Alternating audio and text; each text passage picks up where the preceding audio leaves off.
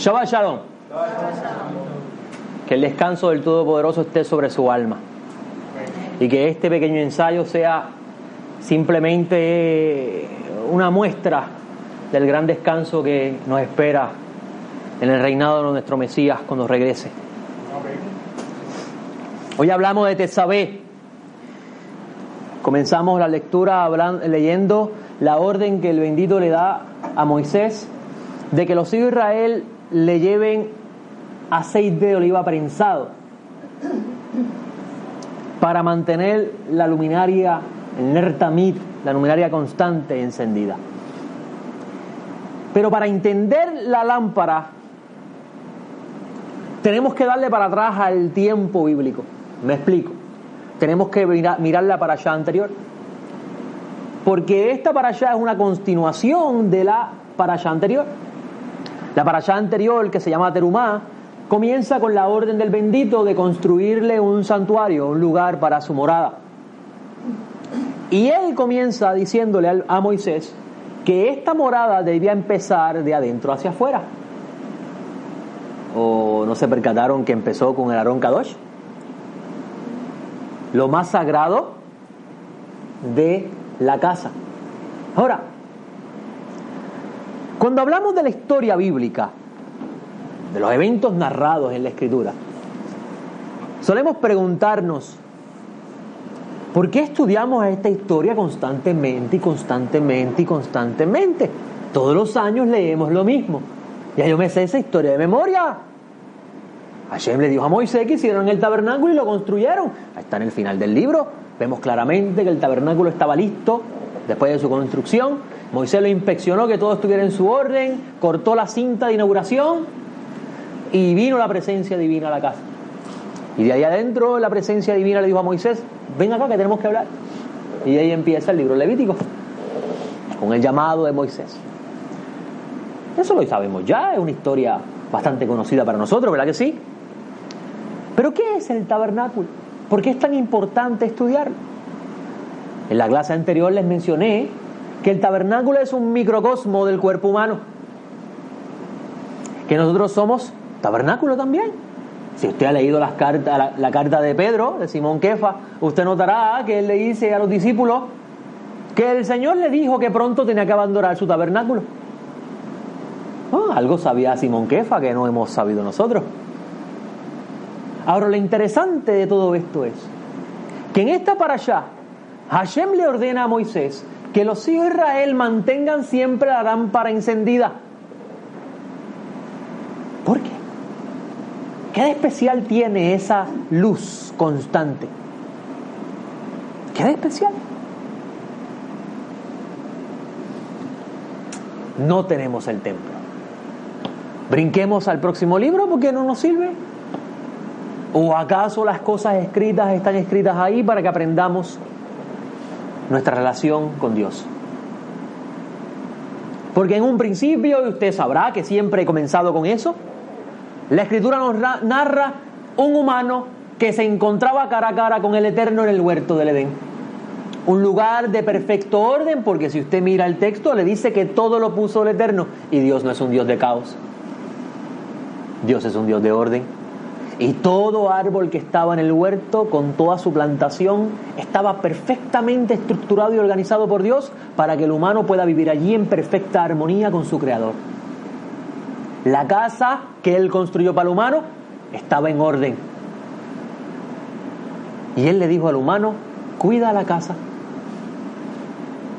¿No le parece eso interesante? Le dijo a Adán, te encargo la tarea de cuidar esto. ¿O no lo dice el texto? Que tiene que labrar y cuidar el huerto. ¿No le parece eso curioso? Que ahora el Eterno le está diciendo a Moisés, ahora ustedes van a construir una casa y la van a poner en orden para yo morar en ella. Qué contradicción, ¿verdad? No. ¿No es mejor que Hashem sea el que la organice? ¿Y no nosotros? ¿No parece eso?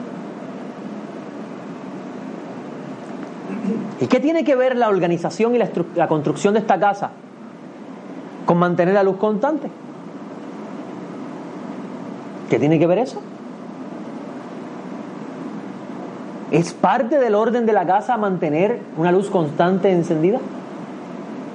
Sí, lo es. ¿Qué de especial es esta menorá? ¿Por qué el santo bendito sea le ordena a Moisés a construir una lámpara de siete brazos? Lo que estuvieron conmigo la semana pasada escucharon cómo el Beit Dash, el santo templo que construyó Salomón, que es el que debemos mirar, no el de Herodes, el de Salomón. Podemos leer cómo Salomón puso diez lámparas. ¿Por qué no una? Se le olvidó que Moisés escribió solamente una. ¿Por qué Hashem no castigó a Salomón por haber hecho eso? ¿Qué plano le dio el bendito a David para que Salomón construyera la casa de esa forma? Porque el plano era de David. Y si usted estuvo conmigo la semana pasada, habrá notado que el Salmo 19 habla de David mirando el universo.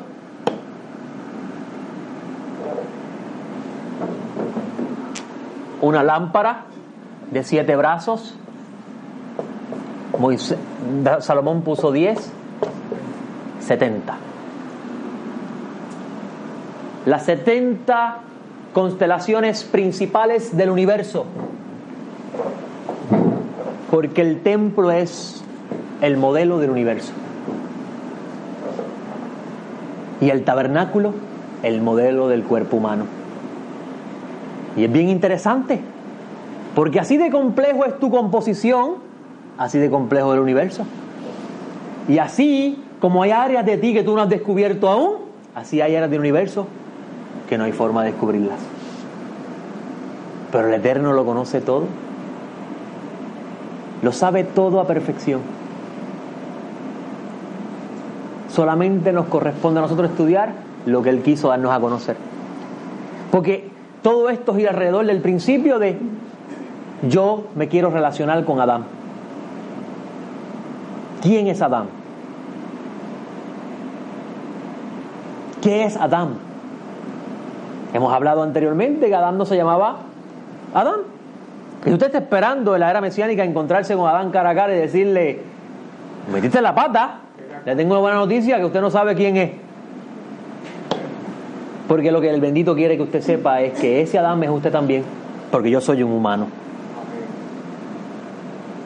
Y toda la escritura está escrita de tal forma para que usted estudiándola pueda conocer la relación que tiene usted como humano con Dios. Ahora, si el tabernáculo representa el cuerpo humano, ¿qué de especial tiene esa luz de la lámpara encendida?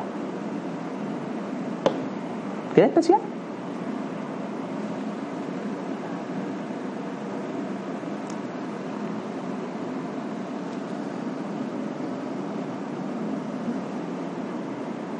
No se preocupe, yo les voy a ayudar hoy.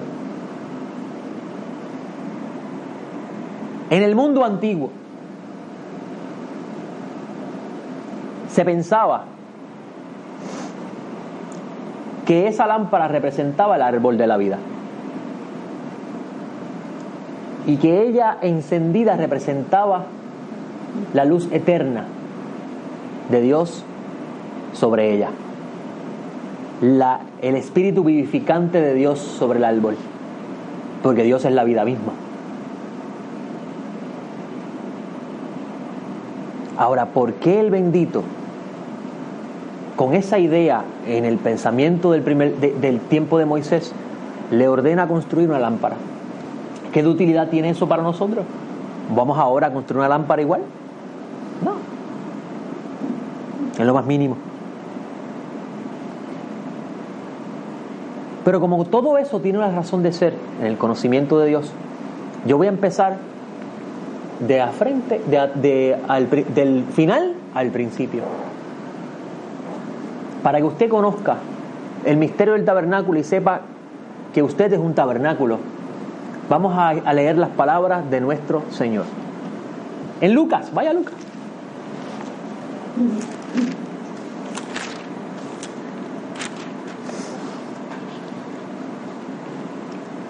capítulo 11.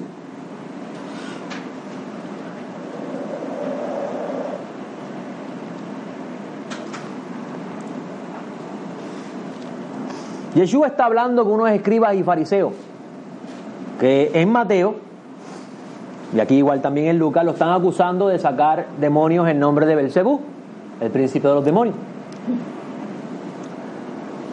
Y Yeshua aprovechaba todo momento para enseñar los secretos del bendito.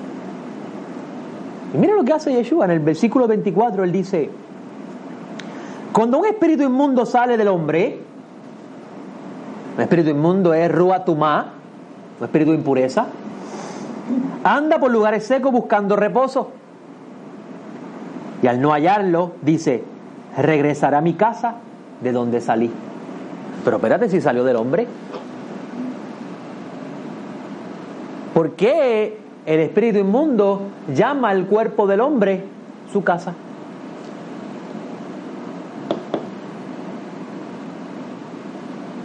Yo no sabía que esta era una casa.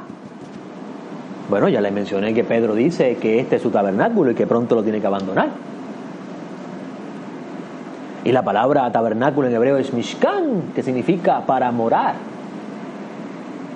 Porque en este espacio dimensional, donde existe la materia física, la única forma de moverse en él es a través de un cuerpo. Y usted sabe eso ya, porque lo ha aprendido conmigo.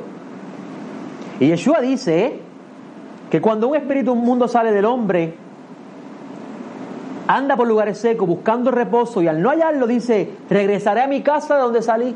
Oh, ese espíritu se cree que es a su casa. Los que han leído Derech Hashem saben que Ramjal dice que los Shedim hacen eh, tres cosas como los ángeles y tres como los humanos. ¿Verdad que sí? y dice, y al regresar la haya barrida y adornada. Oh, está puesta en orden. Hay una casa puesta en orden. Pero hay un detalle que Lucas no incluye, que Mateo sí. Yo quiero que vayan a Mateo capítulo 12.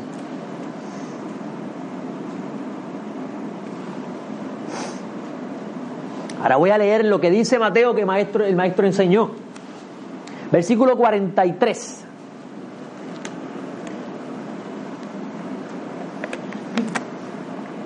Ahora bien, cuando el espíritu inmundo sale del hombre, anda por lugares secos buscando reposo y no lo haya. Y dice, volveré a mi casa de donde salí. Y al llegar la haya desocupada. Ay, no hay nadie viviendo en ella. Pero espérese un momento, estoy confundido, porque no soy yo el que vive en ella. Estoy confundido. Porque si el espíritu, el espíritu impuro salió de mí, aquí, allí quedo yo, ¿o no? ¿Y por qué Adonenu se atreve a decir, la encuentra desocupada? ¿O acaso no soy yo el que la vive? Y mira lo que dice Adonenu, barrida y puesta en orden. ¡Oh! Puesta en orden. Eso me recuerda el libro de Éxodo al final, que cuando montaron el tabernáculo, Moisés caminó y inspeccionó que todo estuviera en orden. Y cuando inspeccionó que todo estuviera en orden, dijo, ahora sí, corten la cinta, que viene el que viene a vivir la casa. Interesante, ¿no? Entonces va. Ese espíritu inmundo no encuentra a nadie viviendo en ella, pero está la casa puesta en orden. ¿No se supone que los espíritus impuros habitan en casas desordenadas? Parece que él se emocionó porque encontró la casa en orden. Para entender este mensaje adonero es necesario tener en mente que Yeshua le está hablando a doctores y maestros de Torah, escribas y fariseos.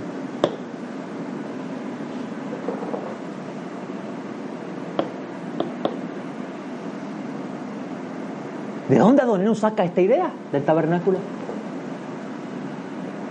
¿Qué representa Moisés en la metáfora bíblica? La Torah. ¿Y verdad que Moisés caminó por el tabernáculo para ver que todo estuviera en orden? Porque con la Torah tú inspeccionas cómo está la casa, a ver si está puesta en orden. Pero hay un problema. El hecho que la casa esté puesta en orden no te garantiza que Rúa Tumá no regrese. Ahora sí que tenemos un problema. Porque yo he escuchado personas decir, con la Torah es suficiente. Yeshua le está diciendo eso mismo a ellos. Tenemos un espíritu que sale de un cuerpo y se pone la casa en orden. Y el Ruatumar regresa y le dice, oye, esta casa está muy bonita. Y dice, mira lo que dice, ¿cuántos brazos tiene la menorá? Siete. Ahora tenemos el Ruatumá, el espíritu puro, impuro, es uno.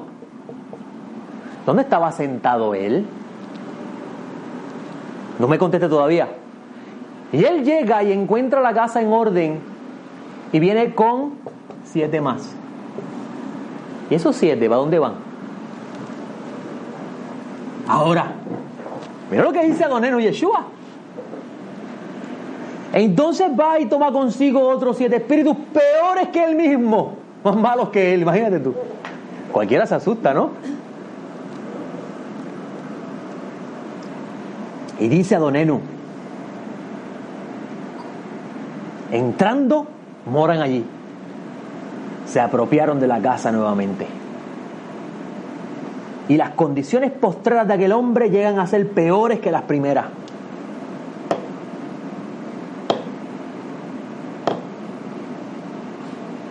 Dijo eso. Y fijo con estas palabras, así acontecerá también a esta generación malvada. ¿A quién le estaba hablando? A los escribas y los fariseos. Ahora, eso me recuerda a las palabras de Shaul Tarso. Shaul Tarso dijo, la meta de la Torah es el Mesías. Moisés inspeccionó la casa y la gloria del Eterno se posó sobre ella.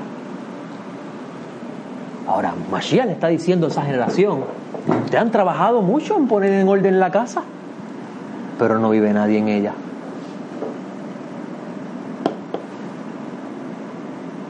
Qué terrible, ¿no?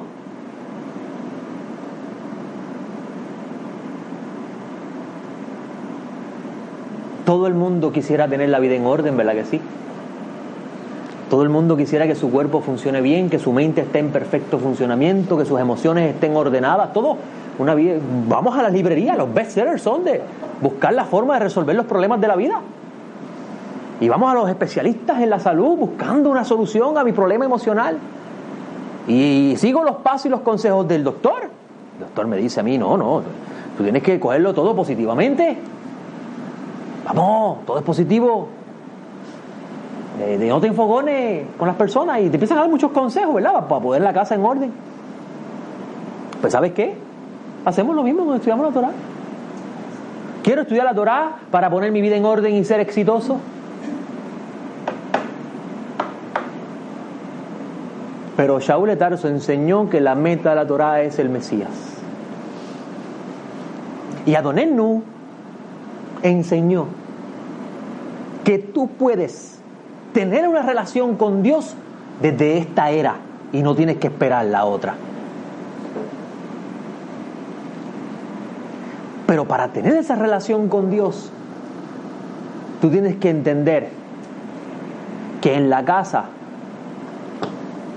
tú no eres el que manda. Porque como tú eres el que manda, el que realmente se sienta en el trono de la casa es el que salió. Uno más siete, sí, porque en el lugar santísimo estaba el arca de la alianza. En el lugar santísimo estaba el arca de la alianza y sobre él se posaba la gloria del eterno.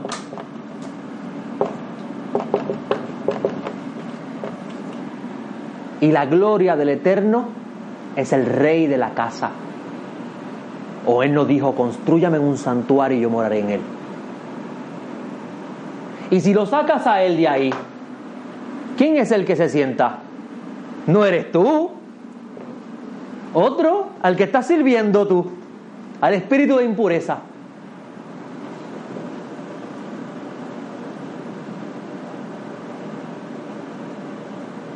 Y lo interesante es que Adoneno Yeshua dice que vienen siete más peores que él. O sea que ya no tenemos a uno sentado en el trono que no le corresponde. Ahora tenemos siete espíritus alumbrando una lámpara.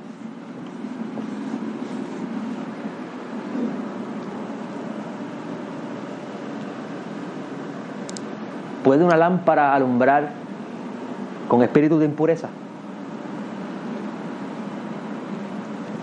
Vamos a ver lo que dice el Santo Maestro. Vayan a Lucas otra vez.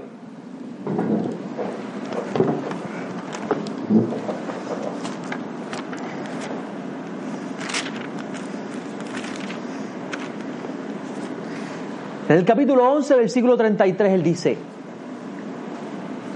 vamos al 34, la lámpara del cuerpo es tu ojo. Cuando tu ojo esté sano, todo tu cuerpo estará lleno de luz. Pero cuando esté malo, tu cuerpo estará oscuro.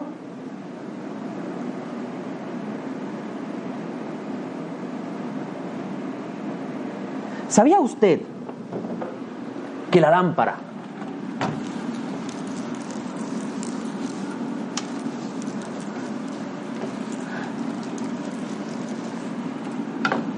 la voy a dibujar más grande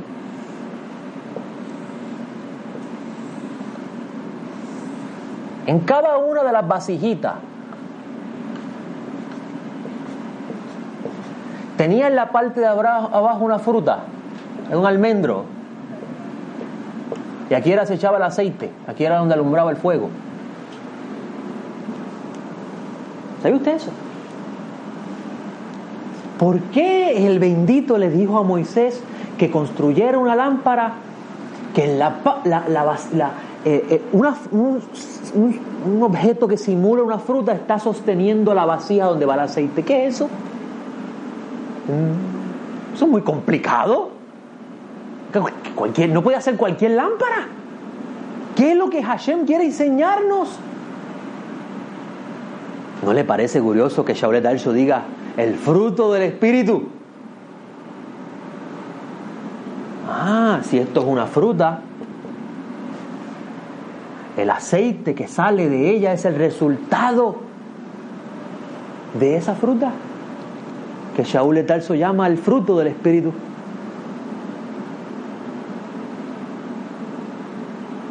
Y el resultado de ese fruto mantiene la llama encendida. Si esto es así, ¿cómo un espíritu impuro puede mantener una lámpara encendida? Imposible. Imposible. ¿La paga? Porque el alma, el alma es la fuerza vital que mantiene la casa prendida. Quítale el alma al cuerpo para que usted vea que usted es un pedazo de materia tieso sin oportunidad de moverse. Quítale el motor al carro, a ver si el carro se mueve.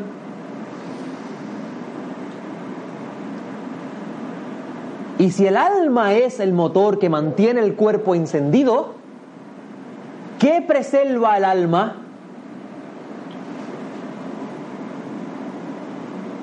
La Pero ¿qué sucede cuando un espíritu de impureza se adhiere al alma? la luz se va apagando. Y si la luz se va apagando, entonces esa vida está destinada a deteriorarse por completo en lo que respecta a cuerpo y alma. ¿Y qué sucede cuando un alma está completamente arropada de oscuridad? ¿Puede alumbrar? Imposible. Pero hay esperanza. hay esperanza porque el profeta Ezequiel en un valle de huesos secos, el Eterno le dice, háblale.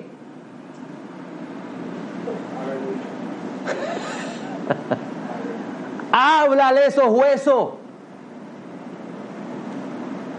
De verdad que ellos se empezaron a vestir. Esos huesos estaban desnudos. ¿Sabe que la palabra huesos en hebreo es la palabra etzem? Que significa esencia. Esencia. Esos huesos estaban desnudos. Y el profeta fue ordenado por el Eterno a hablarle a esos huesos y esos huesos comenzaron a vestirse. Y una vez vestido, el Espíritu entró en ellos y volvieron a la vida.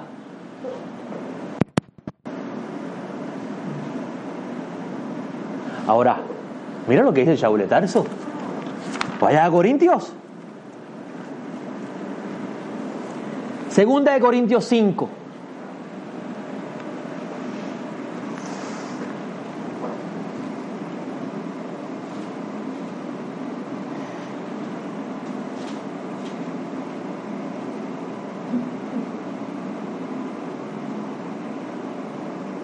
Shaul de Tarso dice, porque sabemos que si nuestra casa terrenal, este tabernáculo, es destruida y está destinada a ello, porque es imposible que esto corruptible herede lo incorruptible,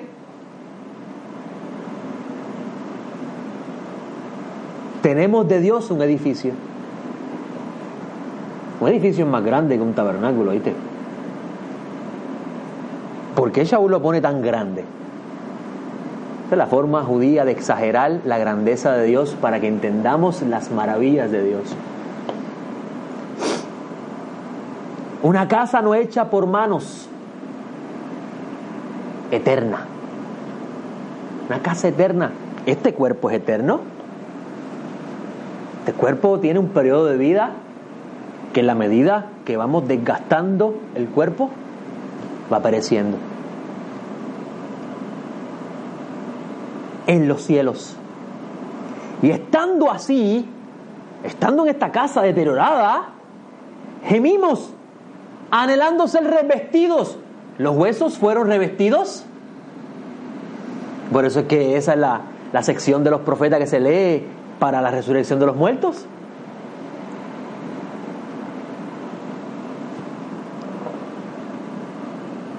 De nuestra habitación celestial, anhelando ser revestidos de nuestra habitación celestial. Pues así, aunque desvestidos, que estamos desnudos, Claro, está hablando Shaul Tarso de lo que pasó con Adán. ¿Verdad que Adán se encontró desnudo?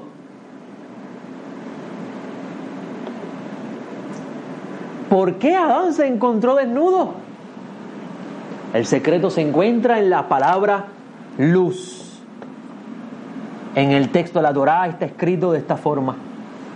Y cuando el Eterno vistió a Adán, lo vistió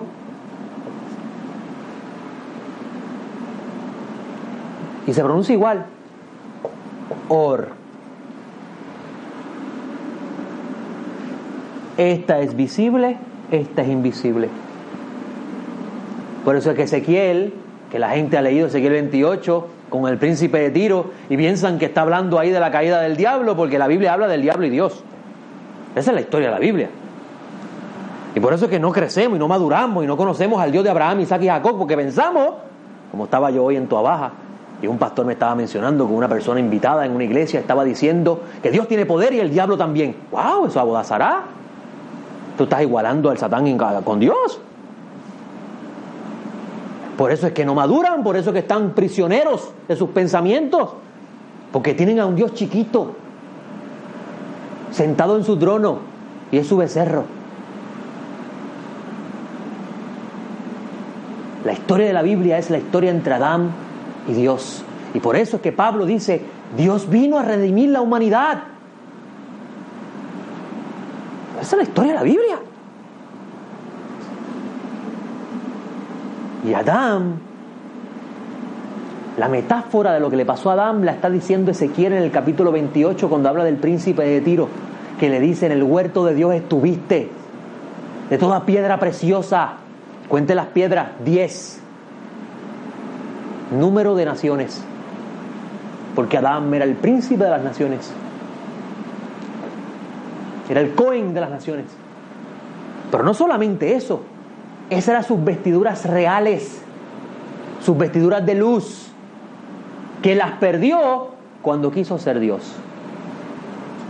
En otras palabras, cuando quiso él sentarse en el trono, el varón inicuo.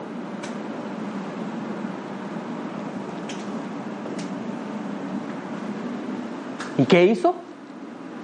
De sus vestiduras de luz terminó con vestiduras de carne, vestiduras visibles. Pero estaba desnudo. ¿Cómo es eso posible que estaba desnudo? Perdió la luz que había en él.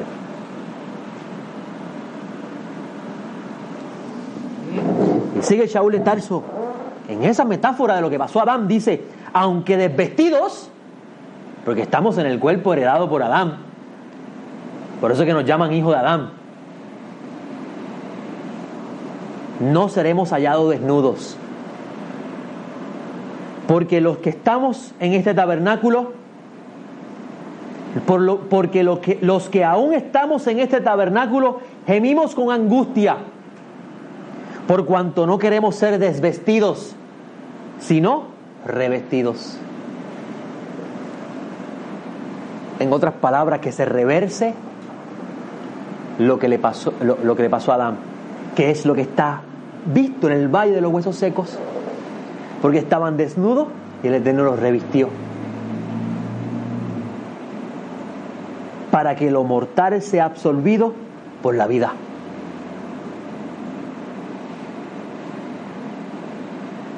Entonces, ¿por qué estudiamos el tabernáculo?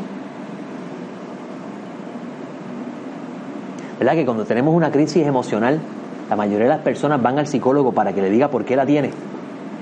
Pero si Hashem puso ahí el libro para que sepas por qué. Lo que pasa es que mientras sigamos estudiando la, historia y no entendemos lo que escribió eh, el sabio Salomón, la sabiduría construyó una casa, labró sus siete columnas, mezcló su vino y digan, vengan, y dijo, vengan y tomen.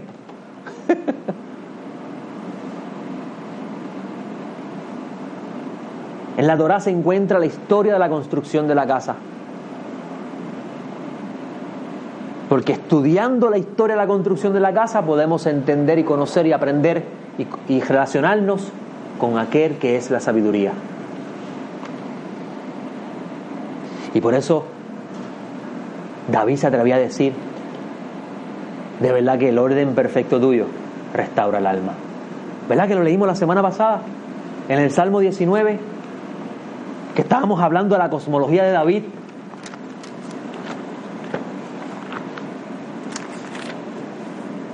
Y, es, interesante como el bendito me ha dado la oportunidad de enseñar esto hoy, en esta temporada donde la gente está asustada porque Amalek, viene Purín, Amalek nos va a atacar y tenemos que estar firmes. Si tu casa está viviendo la luz, no le debes temer a Amalek. Porque Amalek es la, la metáfora de un espíritu de impureza que se adhiere a ti, te pone dudas en la mente y te dice, ¿de verdad que Hashem te dijo eso? ¿Estás seguro? ¿Verdad que sí? Que coge a los débiles, los que están en la parte de atrás, débiles, cansados, y los, los castra. Y castrarlo es sinónimo de no dar más fruto. Y si no das más fruto, no hay aceite. Y si no hay aceite, se apaga la lámpara.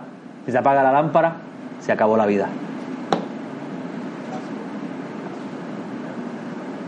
¿Está la gente preocupada en este tiempo? No, no. Hay mucho tiempo para la próxima fiesta. Estamos, se nos está acabando el aceite.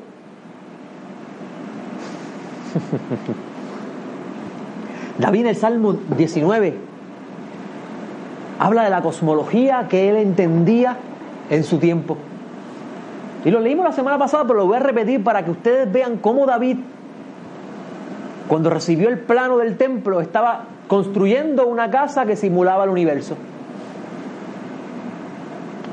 Los cielos cuentan la gloria de Dios Y el firmamento muestra la obra de sus manos.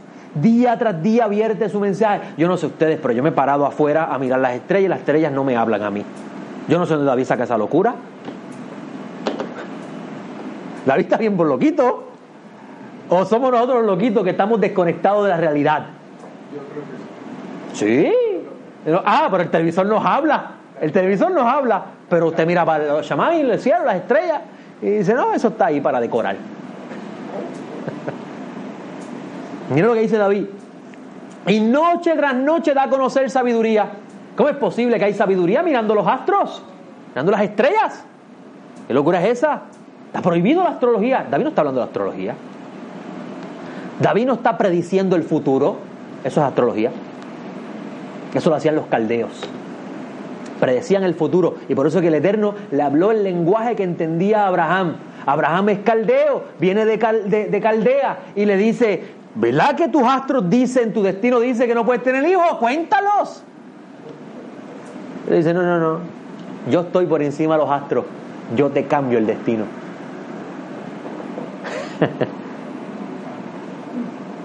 por eso es que el Dios que nosotros servimos nos puede cambiar la vida en un abrir y cerrar de ojos, como se la cambió Abraham. Y yo no sé ustedes, pero a mí me la cambió. Y mira lo que dice David. No hay lenguaje ni idioma. Pero espérate, le está diciendo que no se dan a conocer sabiduría. Y después dice, no hay lenguaje ni idioma en la que la voz de ellos no sea oída. O sea que la comunicación de ellos no es, no es idiomática. Su trazo llega a toda la tierra. No hay lugar. ¿Usted sabía que Shaul Tarso se atrevió a decir que todos los pueblos antiguos conocían el mensaje del Evangelio? Busquen sus cartas, porque están en las estrellas. Por eso es que todos los pueblos antiguos tienen la misma historia parecida a lo que cuentan los evangelios. Pero eso, los, estos judíos este, creyentes en Yeshua se copiaron de los pueblos antiguos, esos paganismos. ¿O, qué, qué, usted cree que los caldeos cuando vinieron a buscar al rey de Israel dijeron, vimos su estrella? Ellos estaban más pendientes a los tiempos que el propio pueblo. Y viene y dice, y sus palabras hasta los confines del orbe. Pero está diciendo que no se escuchan. ¿Qué palabras está hablando él? En ellos puso un tabernáculo para el sol. Yo se lo dibujé la semana pasada. La cosmología de David era de esta forma.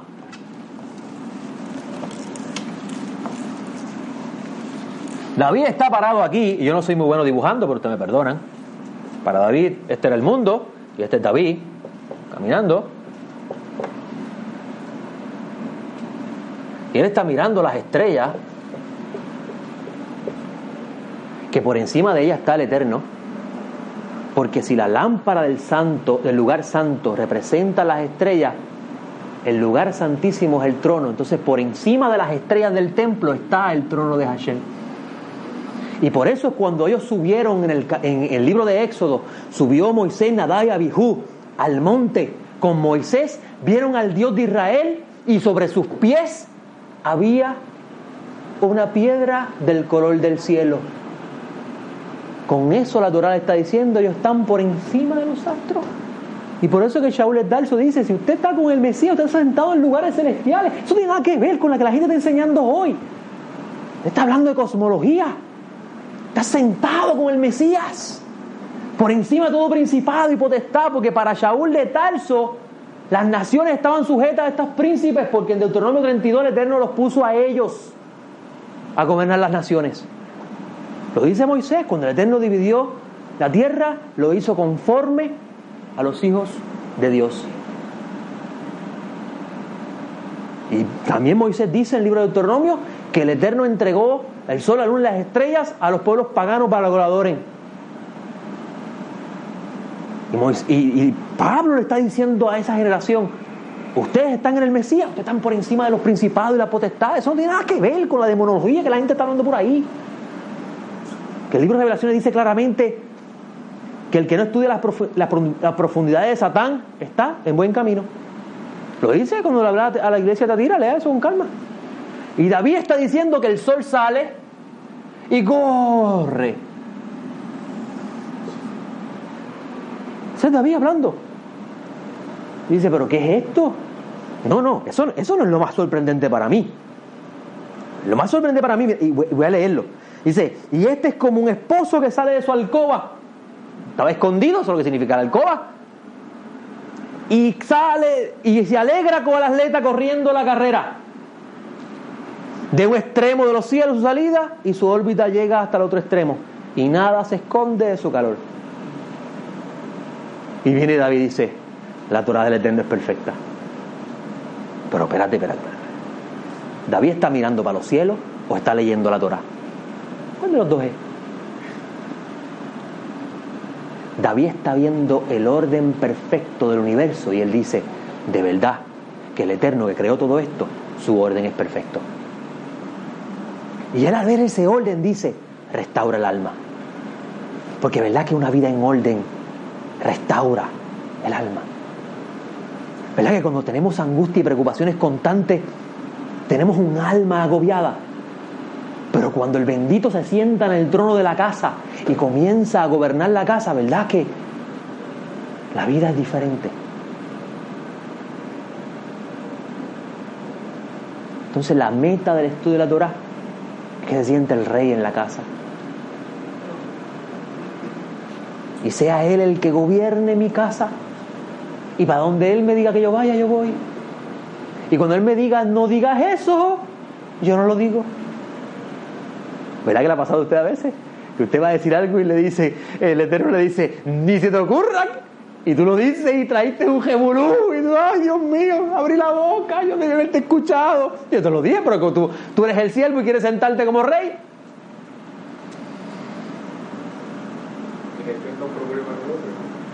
El eterno problema del hombre. Desde el principio el hombre quiso ser independiente y sacar a Dios de la vida. Porque Hashem le hizo el vuelto para él y le dijo, ok, gracias, vete. No te necesito.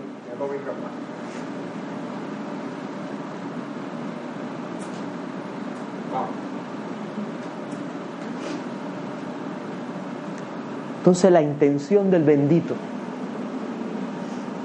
es que el humano, cuando comienza a estudiar la revelación bíblica, la Torah del Santo, aprenda a poner su casa en orden para que el Espíritu del bendito, que se debe sentar en su trono, sea el que gobierne.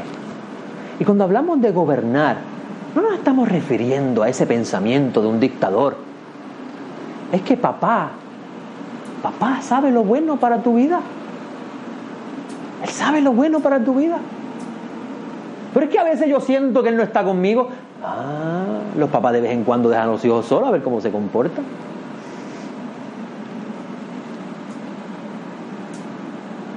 Esa es la vida, amigo. Y cuando el Eterno habló de un tabernáculo, quiso a través del tabernáculo explicarte lo más valioso de tu casa. ¿Verdad que los elementos de oro están adentro? Y son la mesa de los panes, que es el pan de la presencia, que son seis panes en cada lado, dos estivas, que es igual a doce, representando el cuidado y la provisión del Creador en tu vida los 12 meses del año. Por eso Cadonero Yeshua dice, no te preocupes por lo que vas a vestir, por lo que vas a comer. ¿Tienes conciencia de eso dentro de ti? ¿Sabes que papá te cuida? Es difícil aceptarlo y entenderlo, claro, porque hay una pelea entre nosotros. ¿Será verdad o será mentira?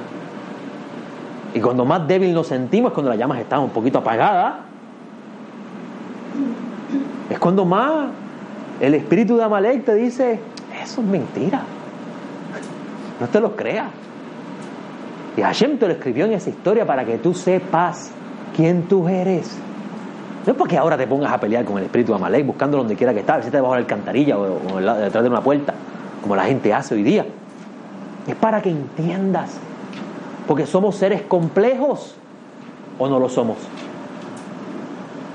Somos seres complejos. Y la lámpara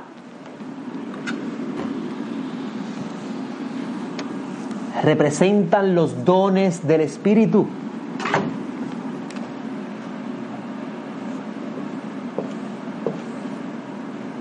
Lo que Pablo llama los frutos del Espíritu.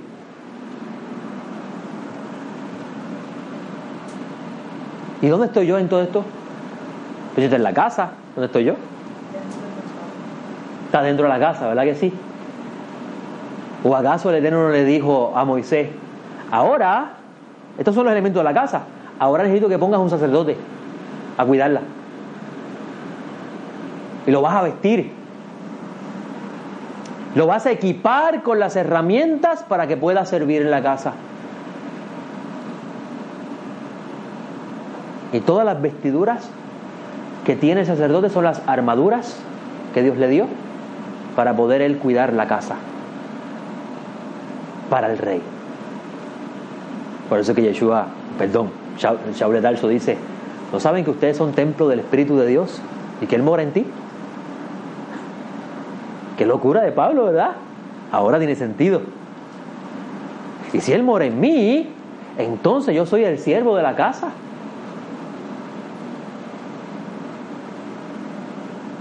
Y lo interesante es que el siervo no hace lo que quiere hace la voluntad de su amo. Y Shaul Darso en Filipenses hizo unas palabras bien, bien interesantes. Yo creo que guarda relación con lo que estamos enseñando hoy. Dice Shaul Tarso, voy a buscarlo el texto.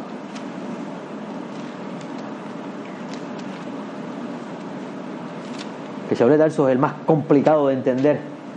Por eso hay muchas personas cuando entran a raíces hebreas de la fe, cierran la página de Shaul Tarso, porque se le hace difícil pero es porque no entienden las profundidades de la Torah.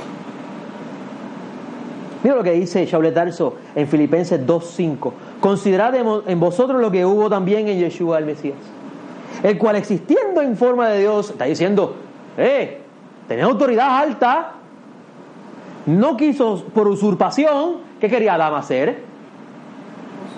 Usurpar el lugar de Dios.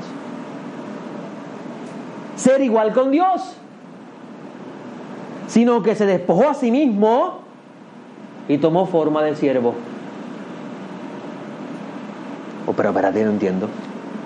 Porque Juan en el Evangelio dice que la palabra de Dios se manifestó en un tabernáculo, se hizo carne y caminó entre nosotros. Y Pablo se atreve a decir que era un siervo. No entiendo.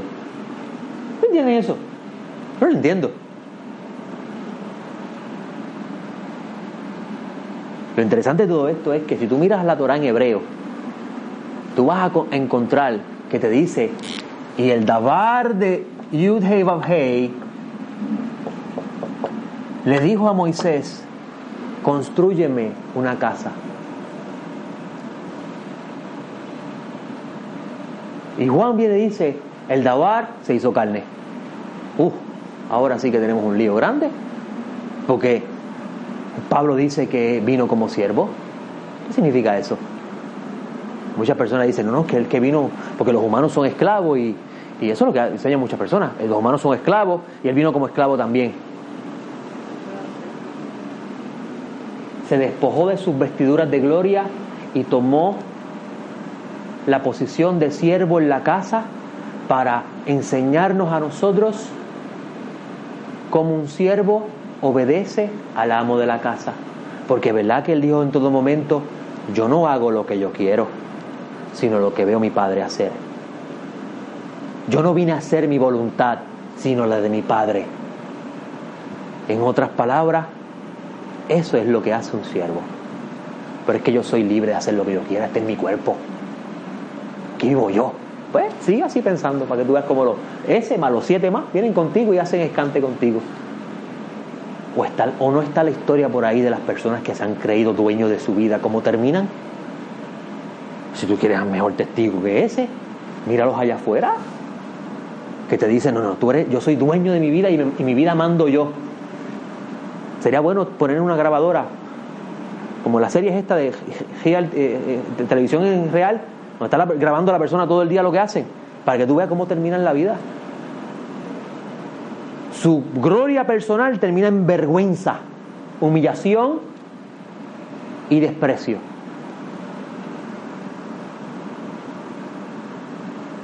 Así que nosotros pensamos que la vida aquí es la gloria. Sin embargo, Adonai Yeshua dijo que quiera ser grande en el reino de los cielos, tiene que ser siervo aquí. Interesante, ¿no? Porque el reino de los cielos habla de la arena mesiánica.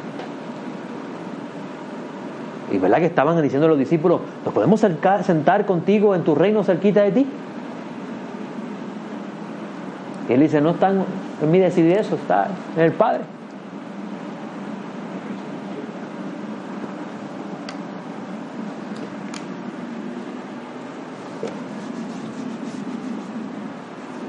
El sacerdote es el siervo de la casa y tiene la responsabilidad de cuidarla. Pero Dios le dio vestiduras al sacerdote. Solo que una vez al año Hashem le ordena que se las quite todas y se quede con una única túnica. ¿Qué significa eso? no, porque ese es el día de expiación, el día de Yom Kippur, y pues una vez al año el sacerdote, muy bien, recuerde la sabiduría, edificó una casa.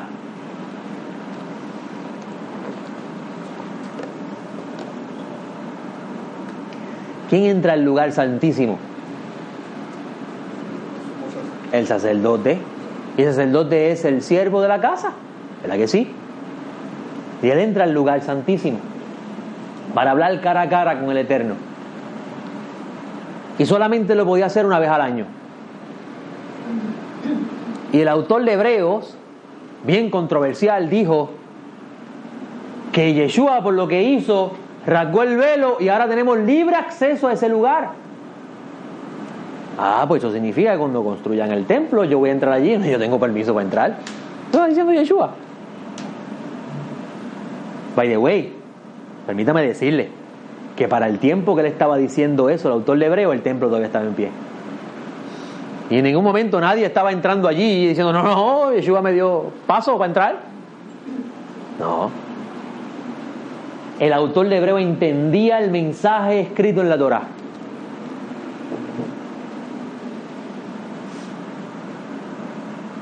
Era imposible tener acceso a Dios en el estado que nos encontrábamos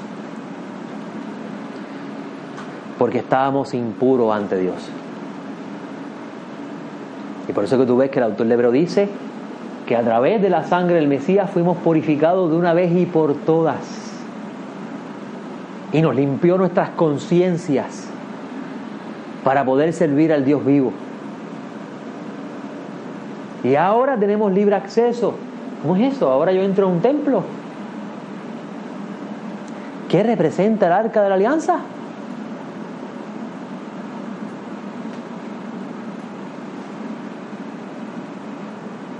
Para los hebreos el corazón pensaba. Para los hebreos el corazón pensaba.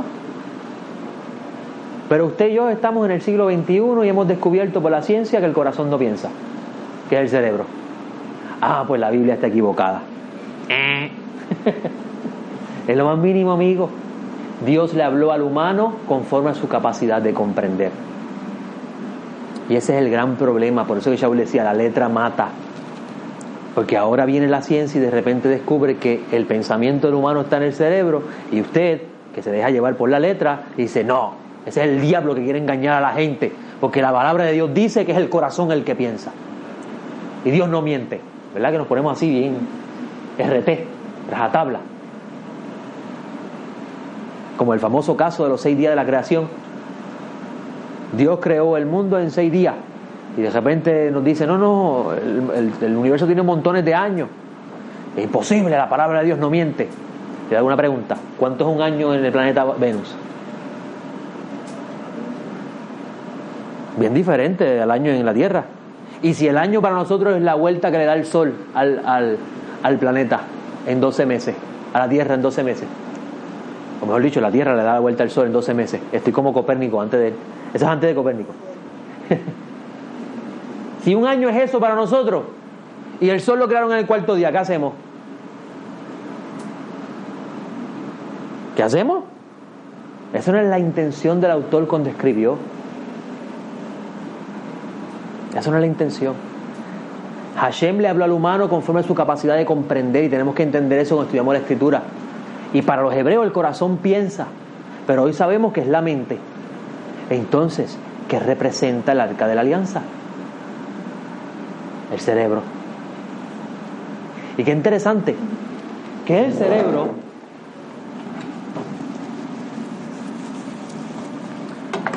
el cerebro, al igual que el arca, tiene dos hemisferios. ¿Verdad que el cerebro tiene dos hemisferios? Y en el arca había un querubín masculino y otro femenino. Masculino y femenino. Y en el centro de ellos se posaba la gloria. Y ella le hablaba al Eterno. Y aquí adentro están nuestras luchas. Aquí adentro. Porque está Hashem hablando y está Moisés diciéndole, pero no. ¿Verdad que sí? Y pero tienes que hacer esto, pero no. Yo no, nosotros no veíamos eso en la escritura. ¿Verdad que cuando Moisés le hablaba cara a cara al Eterno, Moisés se quedaba callado y escuchaba lo que el Eterno le decía y hacía? Por eso es que el Eterno decía a mi varón Moisés, mi siervo humilde. No cuestionaba lo que el Eterno le decía. Porque la lámpara, la, lámpara, la lámpara que representa el corazón estaba en perfecta armonía con el arca. ¿Verdad que tiene siete brazos? Y aquí se sienta uno y siete más uno. Siete más uno es ocho. ¿Y qué dijo Yeshua en la parábola? Que vienen siete peores.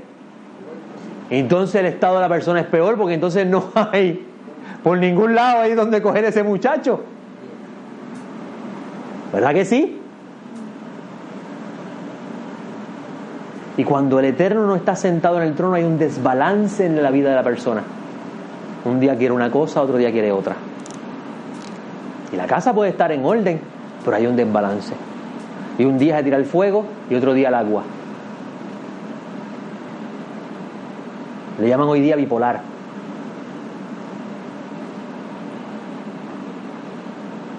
Para cerrar,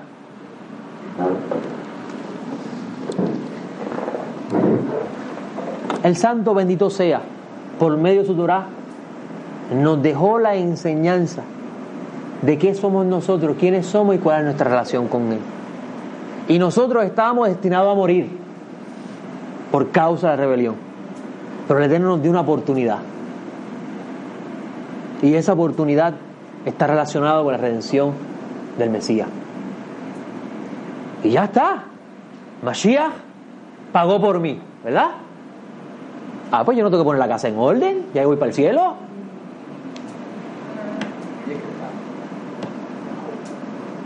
Ahora es bien interesante que Adonero Yeshua dice que el que trabaja en esta era descansa en la otra. Y usted pensaría, no, no, que, que, ahora es que tenemos que ponernos a trabajar en las cosas de la vida porque allá vamos a descansar. Porque eso es el significado del Shabbat, seis días harás tu labor, más el séptimo descansará. Pero sin embargo, el mensaje del Shabbat es, seis mil años harás tu labor, porque en el séptimo vas a descansar. Y los que no trabajan en los seis días, es que los que no trabajan en esta era, pues no van a ser salvos. Escucharé usted por ahí, ¿verdad? Pero no. La entrada al reino de los cielos es un regalo de Dios. Un regalo de Dios. Tú no tienes que hacer nada para entrar ahí, solamente confiar en Él y creer que eso es verdad. Porque si tú no crees que eso es verdad, pues ¿para qué vas a esperar que eso ocurra? Ese es el gran misterio de existirá, encontrará fe en Mashiach cuando regrese. Pues han pasado dos mil años y todavía nada pasa. Ya uno empieza a dudar, ¿eso será verdad? Es verdad que dice Yeshua en una de sus parábolas que, que, mucho cuidado, que, que, digan el señor de la casa tarda y vamos, empieza a golpearla, ¿verdad? Mi señor tarda, así que ¿para qué me voy a.? Todos los que son de Mashiach entrarán a la era mesiánica por él. Pero no todos participarán de la mesa del rey. Ay, los que no participen de la mesa del rey, ¿qué sucede con ellos? Tranquilo, que Dios es bueno. Ese es el misterio del milenio. ¿O tú piensas que el milenio es la vida eterna? Pues yo leo revelaciones y yo leo otra cosa. Y eso yo le he dicho muchas veces, pero lo sigo mencionando para que se le quede en su conciencia. Porque la gente piensa de, me morí, me voy para el cielo. Y ya, para siempre y para siempre. Pero Shaul, el libro de revelaciones dice que los que murieron en el Mesías son los que resucitarán.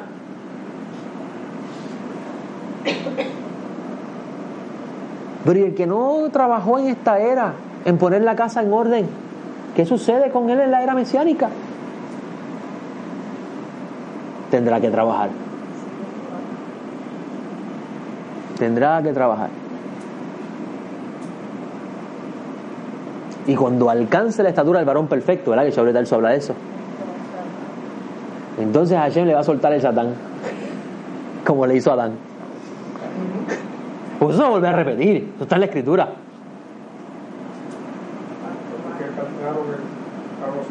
El Eterno lo sue el Eterno la maja para ayudarte. Pues esto va a ayudar a subir la escalera.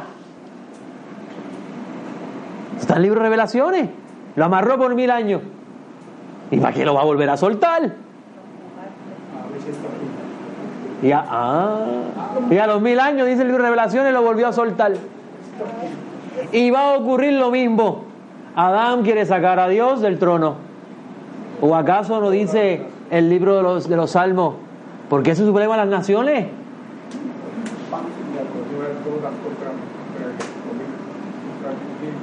Y entonces esos que volvieron a revelarse al Eterno, esos serán cortados por siempre y para siempre.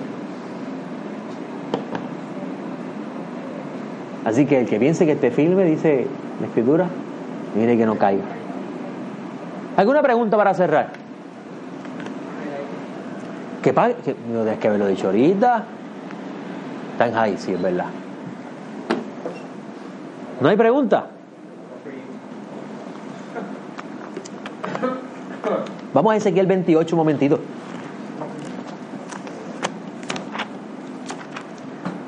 Vamos a, a conocer un poquito de Adán. ¿Verdad que el Eterno le dice a Moisés que le ponga, le haga un pectoral a, a, a, a Aarón de 12 piedras?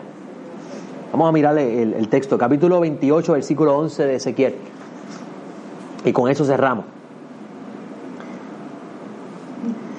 Vino a mí la palabra del Eterno diciendo, Hijo de hombre, entona endecha sobre el rey de Tiro y dile, así dice Adonai, tú eras el sello de la perfección. Para empezar por ahí, el sello de la perfección no era el, el, el Satán. Tú estás diciendo que Dios hizo un ángel más grande que todo lo demás seres creados. Y eso no es lo que está diciendo él. Le está hablando a un ser humano. Y ese ser humano es, lo, va, lo va a utilizar el Eterno, porque recuerda que Moisés escribió que el Eterno le habla a, los, a Moisés cara a cara sin acertijo, pero los profetas le hablan en acertijo. Y usted cuando lea a los profetas tiene que tratar de descifrar el acertijo, no puede tomar el texto literal. Porque ahí es donde viene el famoso misterio de Isaías. ¿Es el hijo de Isaías y Manuel? ¿O es el otro? ¿Cuál es esto? No entiendo. ¿Qué tiene que ver eso con lo que está pasando en ese tiempo? Ese es el misterio de la profecía.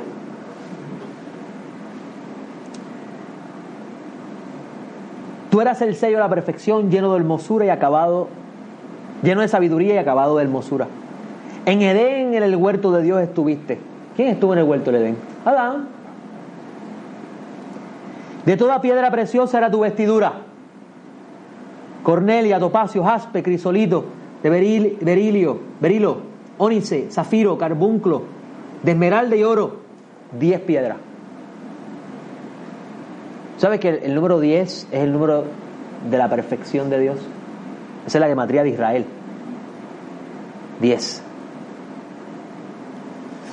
Los primores de tus panderos y flautas estuvieron preparados para ti en el día de la creación. Los ángeles aplaudieron cuando Hashem hizo al humano. Tú, querubín ungido por esto, pero aquí está hablando de un ángel, querubín. ¿Qué fue lo que el orden que el Eterno le dio a Adán? Cuidar el huerto. Eso es un querubín. Sería interesante. Por alguna razón Hashem hizo tu universo. Yo no creo que lo hizo para que nos quedemos solamente aquí. Yo te constituí para esto. En el santo monte de Dios estuviste. Espérate, en el huerto había un monte. Sí, el trono del Eterno. En medio de las piedras de fuego te paseaba. Eso me parece un lenguaje cósmico, ¿verdad? Porque esas piedras de fuego parecen las, estrellas. Ah, por ahí me dijeron que el huerto le den aquí en la tierra. Yo no entiendo ese lenguaje. Los misterios del Eterno. Por eso que la arqueología está buscando el huerto del Edén y no lo encuentra por ningún lado, ¿verdad? Y dicen que no, eso, está, eso fue una isla allí en Mesopotamia, ¿verdad? Salió un reportaje sobre eso. Ahora, cuando tú lees la salida de los Israel de Egipto, que cruzan el mar de los juncos y llegan al desierto de Sin y allí hay un monte, tú vas a ver que esa es la representación de lo que le pasó a Adán. Porque llegaron al Sinaí que representa el monte de Dios, Dios los acercó a él. Y el cruce del mar de los juncos representa la apertura de las aguas de arriba. Donde cuando el Eterno la abrió, le hirió por la cabeza al príncipe de Egipto uno de, las 70 naciones principales. Y el desierto de Sin representaba el huerto del Edén que el Eterno enjolló y lo escondió. Y por eso que el Midrash dice, por eso que cuando leemos los Midrashim no entendemos. El Midrash dice que cuando el Eterno descendió en Sinaí, todo rebeldeció otra vez. Y había agua, el agua bajaba del monte, porque el huerto volvió a ser lo que era. Interesante, ¿no? Claro, mire lo que dice el texto. Versículo 15. Perfecto era en todos tus caminos, desde el día que fuiste creado hasta que se te halló en, eh, hasta que se halló en ti maldad. ¿Cuándo se le encontró maldad? A Adán. Ahí es donde empieza el problema que no hemos entendido del mensaje de la.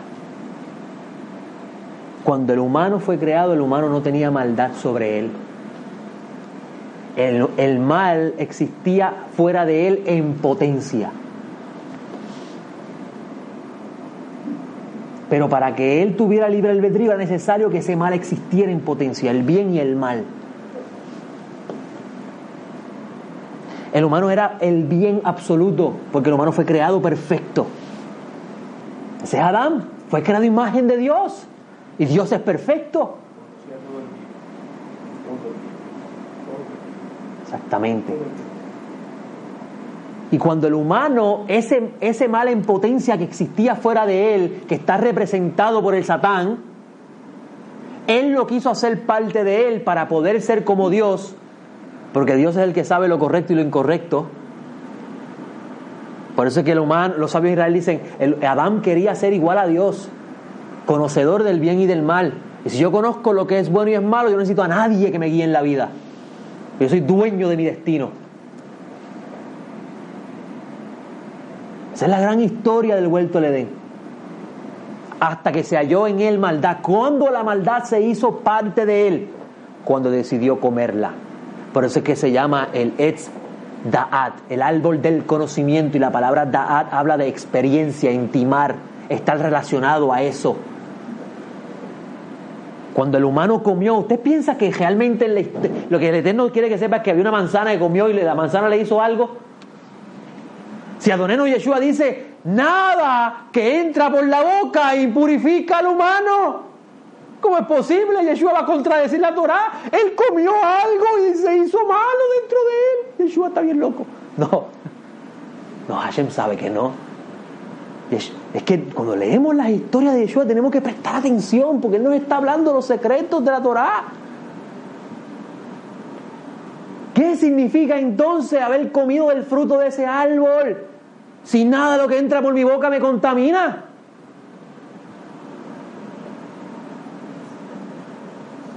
Ese árbol representa el mal en potencia. que si tú observas y prestas atención a la Torá, notarás que al final del libro Moisés dice, he puesto a ti, delante de ti, el bien y el mal. Porque el libro ahora te va a enseñar lo que es bueno y es malo, porque antes de que el Dios entregara el libro, el humano no sabía lo que era bueno y malo, porque al comer del fruto se mezcló. Y lo que él pensaba que era bueno, realmente era malo. Y lo que él pensaba que era malo, realmente era bueno. Y ese mal externo se hizo parte de él. Y una vez que se hizo parte de él, quedó desnudo. Cuando habla de quedar desnudo no significa que perdió la le quitó, cayó la jopa. Cuando habla de que quedó desnudo es que ya lo más escondido de él era visible. Yo tengo una hija de un año, gracias al bendito este lunes, si Hashem nos permite llegar hasta allá. Y cada vez que la veo solamente en pan, ser todos los lunares que tiene. Pero mira, tiene jopa, no tiene lunares, no los veo. Uso ese ejemplo para entender la desnudez. Algo desnudo no se le puede esconder nada. Y por eso es que Adán le dice a Hashem, me encontré desnudo y me escondí. Y Hashem le dice, ¿quién te dijo que estaba desnudo?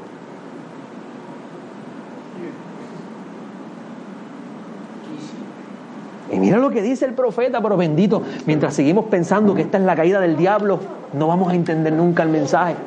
Y que el rey de, Egipto, que se dice que, el Nilo es mío, es eh, eh, el, otro príncipe diabólico de Egipto, otra forma de hablar del diablo. Estamos mal, amigo. El faraón dice, yo hice el Nilo, yo lo creé, eso es mío. Está hablando de un humano que se cree dueño de todo. No está hablando del diablo. La gente ha pensado que la Biblia es la historia de Dios y el diablo.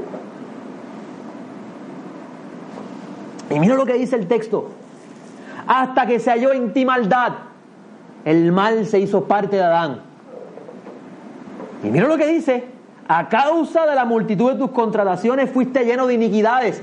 Empezó el hombre a practicar el mal. Y se, le dolió en el corazón a Dios haber hecho al humano porque su inclinación hacia el mal constantemente. Por eso es que no se trata de la historia de Adán, fulano de tal. La historia del humano para que entendamos por qué el humano se encuentra en el estado que está y necesita un redentor, alguien que lo saque de la oscuridad que está. Y esa oscuridad solamente lo puede sacar Dios, el que lo creó. Porque nadie conoce la casa mejor que el que la creó.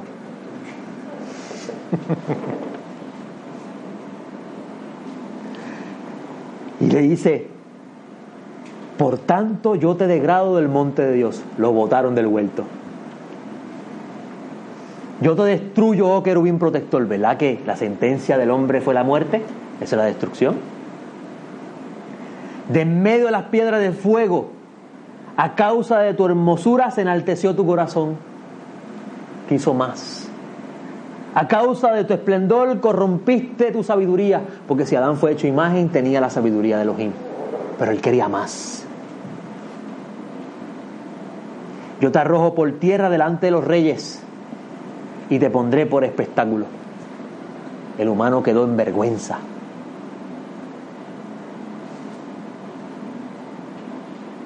Y ese humano escogido para ser el representante de todos los humanos quedó en vergüenza en esa generación. Porque el Adán del capítulo 2 es bien diferente al Adán del capítulo 1. Y ya hasta la teología cristiana está reconociendo eso. Algo que se viene enseñando de tiempo a tiempo en el pueblo judío. Ahora los teólogos cristianos serios que están estudiando arqueología bíblica y están estudiando los libros antiguos dicen, sí, es verdad. El capítulo 1 habla de la, creación de la humanidad y el capítulo 2 habla de la selección de un solo hombre para ser el representante de la humanidad. Porque ya no se puede esconder más el libro, hay que abrirlo al, mundo para que el mundo se dé cuenta antes, para que el mundo tenga la oportunidad antes de que se acabe el tiempo. Pero qué bueno es el Eterno que envió a su único en forma de siervo para corregir el problema que dejó otro. Es como el típico padre que sus hijos, o cuántas yo no hice, la de chiquito, y ustedes tenían que ir a resolverme el problema. Porque si yo soy hijo tuyo y salí de ti, pues de seguro un buen padre trata de auxiliar a sus hijos. Pero así mismo en la humanidad, si somos hijos, creación de Él, ¿no crees que Él va a ser tan bueno? Y nos va a venir a auxiliar del error que nosotros hemos cometido, porque no hemos creído dueño de la casa. Con ese pensamiento los dejo. Shabbat Shalom.